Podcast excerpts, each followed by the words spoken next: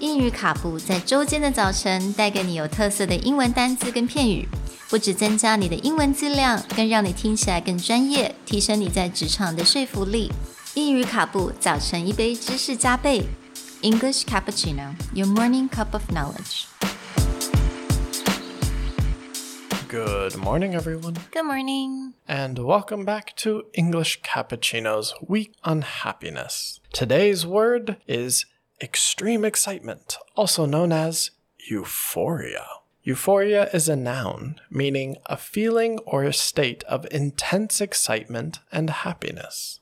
It's spelled E U P H O R I A. 那今天的单字是 euphoria。euphoria 它是一个名词，它就是在形容那种你非常开心，然后你陶醉在那种感觉里面那种境界。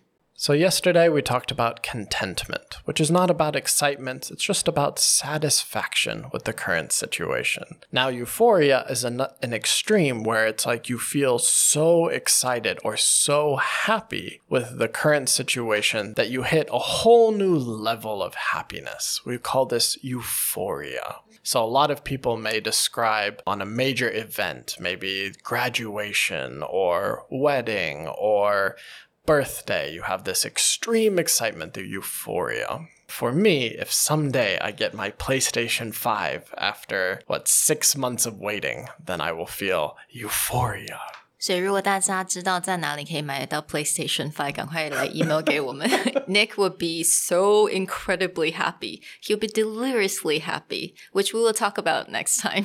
所以，我们刚刚讲到 contentment，being content 是那种很知足。 这种比较平静的这种感觉，那 euphoria 当然就是我们的非常的 extreme，就是当你已经开心到一个一种程度，但是你非常陶醉在那种这个感觉里面的。I think a lot of people experience euph- euphoria when definitely what you said, you know, being proposed, right? Yeah. Yeah, you're like just so so happy that you're basking in that happiness. Another time that you'll see euphoria, or what would be described as a euphoric state, is like, let's say someone goes to the hospital and they end up getting a painkiller. Oh. And then the drug will kind of make them like a little bit weird, happy, not all there.